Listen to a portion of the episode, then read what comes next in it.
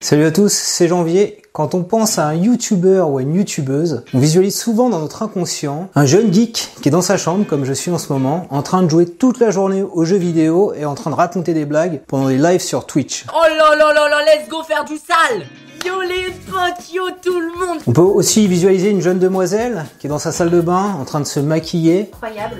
Je suis assez bluffée par l'anti-cerne là. Franchement, c'est super joli. Également, pendant qu'elle est en train de se maquiller, déballer les petits accessoires maquillage qu'elle a acheté pendant son shopping. Et 70 dollars pour un tube comme ça, donc si ça ne marche pas, comment vous dire que je vais râler un petit coup Dans notre inconscient, on se dit également que ces deux jeunes youtubeurs gagnent des milliers d'euros chaque mois et que tous les produits qu'ils ont, qu'ils testent, en fait, ils sont offerts par les marques. On a, on a un petit peu comme ça cette vision d'argent facile quand on regarde un peu tous ces influenceurs, les photos qu'ils postent à travers le monde sur leur compte Instagram, quand tu vas également sur le site de YouTube, tu vois écrit on a plusieurs créateurs qui gagnent des revenus à plus de 5 chiffres, 6 chiffres. On a également en tête tous ces, ces sites, ces médias qui publient les classements des 10 plus grands YouTubeurs qui gagnent des millions d'euros à travers le monde. Mais est-ce que vraiment tous les YouTubeurs ont cette vie rêvée? Est-ce que tous les YouTubeurs gagnent des millions d'euros, voire des milliers d'euros tous les mois? En tout cas, nos, enfants et nos ados le croient vraiment dur comme fer. L'année dernière, pour fêter les 50 ans des premiers pas de l'homme sur la Lune,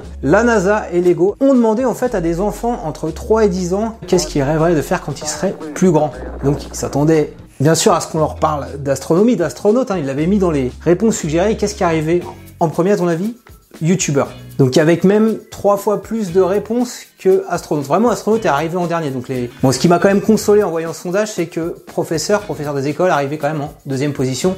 C'est aussi euh, le job préféré de ma fille. Quand on parle de maîtresse, de professeur, on a plutôt l'impression qu'on va gagner beaucoup moins d'argent que youtubeur.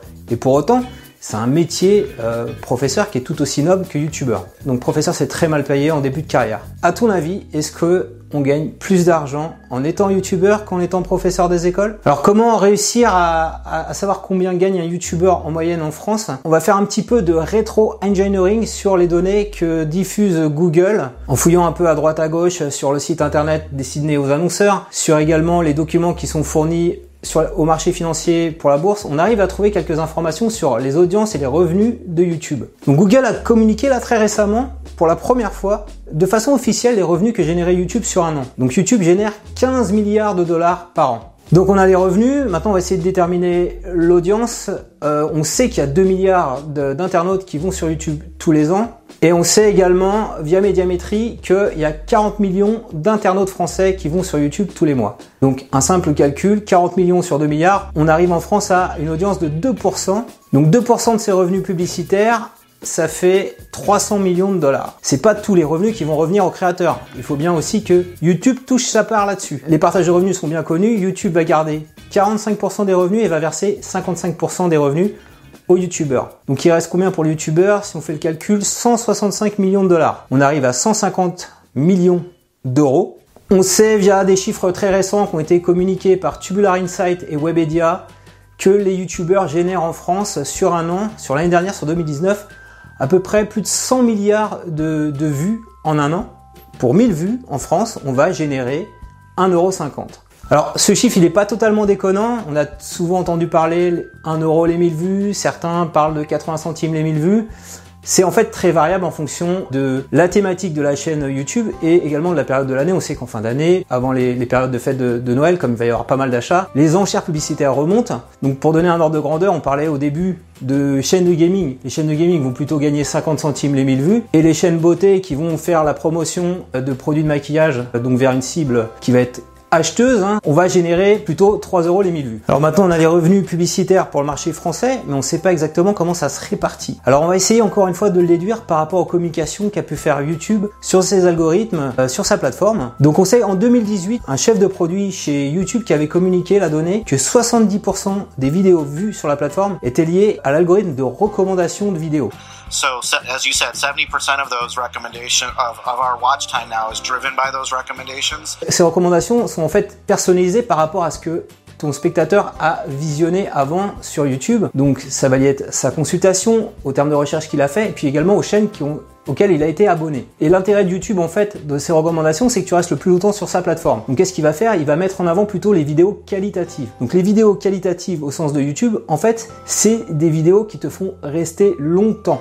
Donc il va y avoir un, un taux de rétention élevé, on va rester plus de 50% sur la vidéo. La vidéo va avoir une durée aussi où tu vas rester, euh, je sais pas, au moins 10 minutes. Donc sur ce trafic très important en général, c'est plutôt les grosses chaînes YouTube qui ont plus de 100 000 abonnés, voire plus de 1 million d'abonnés, qui vont réussir à tirer leur épingle du jeu parce que ils ont réussi au fil du temps, avec cette grosse audience, à, comprendre un peu ces mécanismes et à proposer des vidéos qu'on a envie de regarder jusqu'au bout. Donc le trafic des recommandations qui pèse 70% va plutôt aller sur ce genre de chaîne YouTube. En regardant un petit peu les données de Social Blade, un site qui permet de faire des, classements assez précis par nombre de vues, par nombre d'abonnés, des chaînes YouTube françaises et, mondiales. On voit dans Social Blade qu'il y a à peu près 2000 chaînes YouTube qui font plus de 100 000 abonnés. Et si on franchit un palier encore euh, supérieur, et c'est d'ailleurs un chiffre qui a été communiqué officiellement par YouTube, il y a 300 chaînes qui font plus d'un million d'abonnés. Donc on peut imaginer sur tout ce périmètre-là de 2000 chaînes que euh, vont se prendre à peu près euh, deux tiers du part du gâteau publicitaire. Ça fait à peu près 5% des chaînes, donc il y a 1% des chaînes qui ont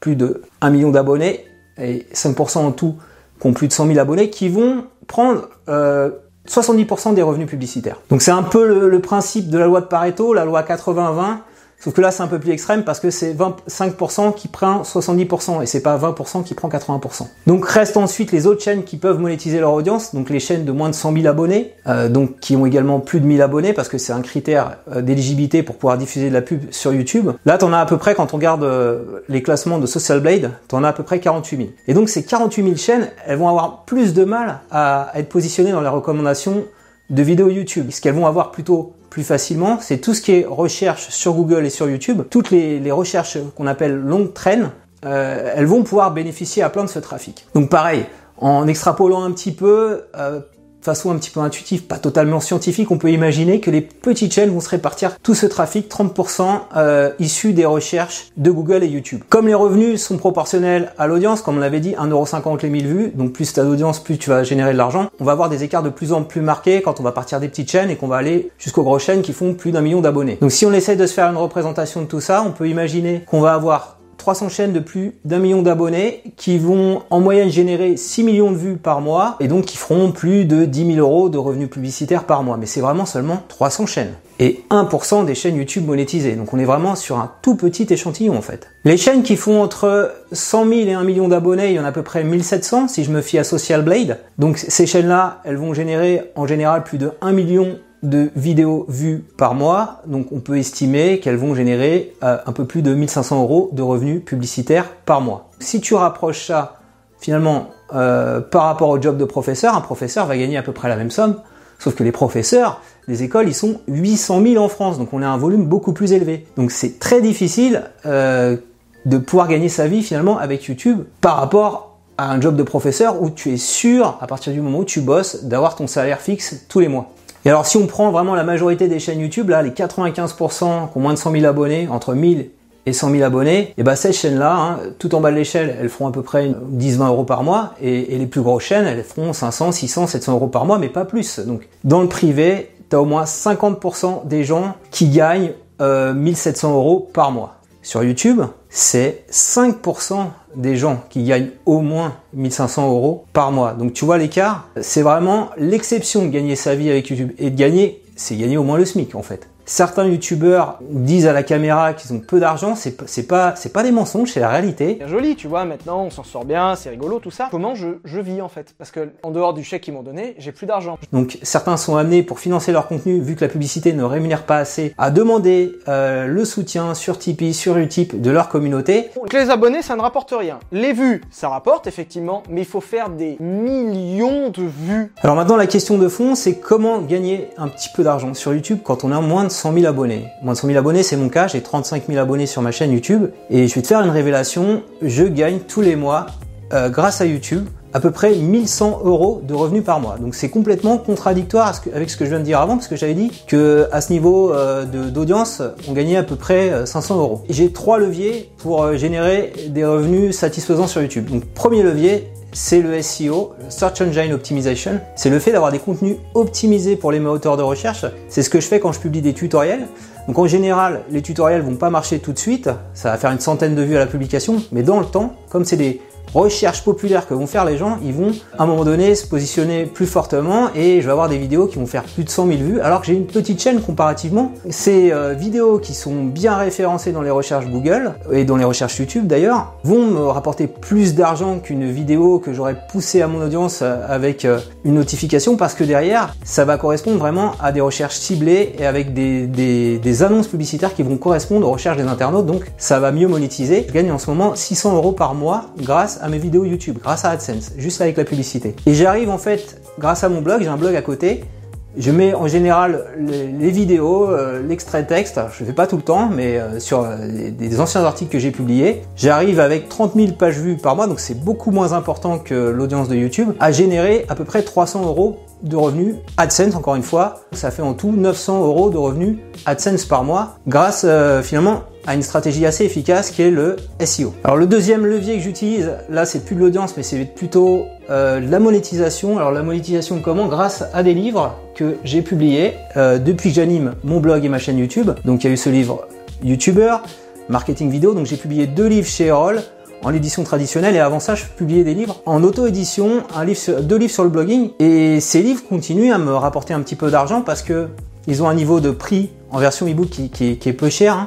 Euh, certains sont à moins de, de, 5 euros. Et puis en plus, ils sont sur des, sur des thématiques qui, qui intéressent fortement les gens. Les, les, petits curieux ont envie de savoir comment je gagne de l'argent sur YouTube, comment je gagne de l'argent avec mon blog et comment je gagne de l'argent avec les livres. Donc dans l'édition, on touche ce qu'on appelle des royalties. Donc ça fait à peu près 4-5 euh, ans que je publie des livres et ça me fait euh, des revenus récurrents de l'ordre de 400 euros par mois. Donc en auto-édition, on les touche tous les mois. Et en édition traditionnelle, c'est en général vers le mois de juin, le mois de juillet qu'on va toucher les revenus de l'année d'avant. Le troisième levier pour gagner un petit peu d'argent, moins important celui-là, c'est l'affiliation que je fais avec le site Amazon. Hein. C'est le Everything Store, c'est là où on peut tout acheter. Et bien souvent, en fait, quand je fais des tests de produits euh, que j'utilise moi-même, du matériel, etc., ce que je vais faire, c'est que je vais mettre un petit lien d'affiliation, que ce soit sur mon blog ou sur ma chaîne YouTube, vers Amazon, en indiquant bien que c'est un lien d'affiliation pour pas qu'il y ait de, de problème entre toi et moi. Et en fait, quand tu achètes ce produit en partant de mon lien d'affiliation, moi, je vais toucher une petite commission de, de 5%. Et donc là, grosso modo, ça me rapporte à peu près 100 euros tous les mois. Donc sans audience, tu peux pas faire des revenus d'affiliation, bien sûr. Alors, je, fais pas mal de calculs hein, sur cette vidéo, donc si tu as bien continué, mes revenus personnels de youtubeur de moins de 100 000 abonnés, on arrive à 1400 euros. Et en fait, euh, c'est pas tout à fait ce que je gagne. Je gagne plutôt 1100 euros net par mois. Parce que derrière, euh, ces revenus-là, tu dois les déclarer dans une structure légale. Donc moi j'ai une micro-entreprise, tout youtubeur doit faire ça, et donc tu vas payer à peu près 23% de cotisation sociale tous les mois. J'espère que cette vidéo très détaillée euh, sur les revenus des youtubeurs, sur mes revenus personnels euh, sur YouTube t'aura plu. Si c'est le cas, je compte sur toi pour mettre un petit pouce levé. Dis-moi en commentaire si tu avais conscience que peu de youtubeurs en fait gagnaient de l'argent sur la plateforme. Et si tu arrives toi aussi à générer un peu d'argent sur YouTube avec, comme moi, tu vois, une audience qui est pas trop forte, euh, bah, explique-moi un petit peu comment tu t'y prends. Tu as peut-être euh, d'autres techniques. Ça, ça, ça m'intéresse moi à titre perso et puis ça va intéresser également ceux qui sont en train de regarder cette vidéo. Et abonne-toi à ma chaîne YouTube pour recevoir chaque semaine un nouveau bah, tutoriel. Hein, comme ça fonctionne, on continue les tutoriels.